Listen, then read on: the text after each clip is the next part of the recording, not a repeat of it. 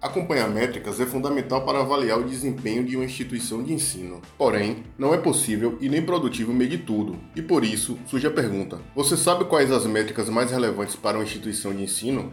Conhecer as métricas para instituições de ensino superior é importante para que você direcione seu tempo e recursos na coleta de informações que sejam realmente úteis aos seus objetivos. Pensando nisso, o audioblog de hoje apresenta métricas que podem ajudar qualquer instituição a desenvolver estratégias mais certeiras para conquistar resultados cada vez melhores. Bora lá?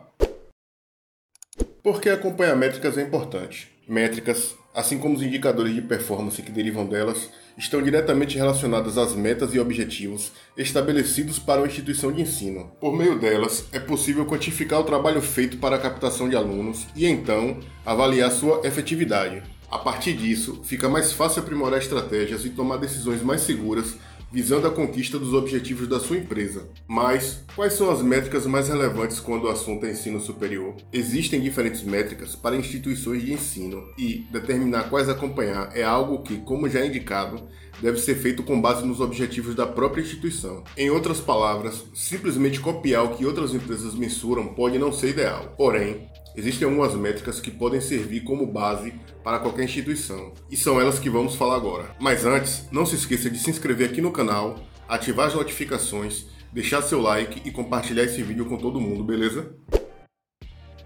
Retorno sobre o investimento. O retorno sobre o investimento é a métrica que mostra o valor que a instituição conseguiu a partir de uma determinada ação ou campanha. Por exemplo, é possível verificar quanto a sua instituição de ensino gastou para ativar uma nova estratégia de captação de alunos e comparar esse valor àquele obtido com outras matrículas desses novos alunos. Assim, descobre-se o quanto se arrecadou com essa campanha. Custo de aquisição por aluno. O custo de aquisição por aluno está relacionado ao custo que cada aluno matriculado representa, com relação ao valor gasto durante a campanha de captação e os números de matrícula. Agora, você deve saber que não necessariamente o seu custo de aquisição por aluno será um número real. Isso porque, aqui na Market for Edu, nós já identificamos que dentro da régua de captação a pessoa que faz a matrícula na sua instituição hoje pode estar sendo impactada com as suas ações nos últimos 3 ou 4 anos. Então, sim, é importante definir este número por campanha, mas também é preciso levar em consideração o número de potenciais alunos que estão sendo impactados, mas que podem converter apenas daqui a alguns anos. Valor do tempo de vida do aluno. O valor do tempo de vida do aluno é o valor que cada aluno gera ao longo de todo o seu relacionamento com a instituição de ensino. Em outras palavras, essa é a métrica que permite projetar quanto um aluno vai gerar de lucro desde a sua matrícula até a conclusão do curso. Taxa de conversão de leads em alunos. Por si só, a taxa de conversão de leads é uma das mais importantes métricas do ensino superior, mas pode ser ainda mais interessante direcionar essa medição para conseguir identificar quanto tempo é necessário para qualificar os leads da instituição e então melhor planejar suas campanhas de captação e nutrição de leads. Presença em sala de aula. Tão importante quanto as métricas de acompanhamento de campanhas é a taxa de alunos que frequentam as aulas da sua instituição. Este item é um dos mais importantes quando falamos do aumento da taxa de evasão, visto que um dos fatores que podem sinalizar a saída de um aluno da sua instituição é a frequência com que ele falta. É um indicador relativamente simples de acompanhar, mas de extrema importância.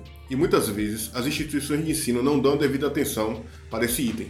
Aqui vão alguns impactos que a ausência do aluno em excesso pode causar: dificuldade em acompanhar a turma, dificuldade de socialização, dificuldade em acompanhar o conteúdo programático, dificuldade em se manter informado sobre os acontecimentos da instituição, dificuldade de gerar conexão com o ambiente. Ou seja, esse indicador é uma das chaves que irá te permitir atuar com antecipação em alguma ação para reter esse aluno e evitar que ele saia da instituição. Taxa de evasão. Mais uma métrica que não pode deixar de ser acompanhada de forma alguma, a taxa de evasão. Ter uma alta taxa de evasão é um forte indicador de que pode estar acontecendo algo de errado com sua instituição. É bem importante buscar formas de entender os motivos que levaram os alunos a deixar a sua instituição, para que você consiga atuar de forma preventiva e evitar evasões futuras por esse mesmo motivo.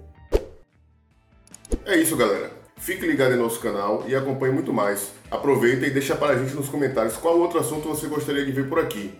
E fique ligado em nosso canal para não perder nada. Até a próxima, pessoal!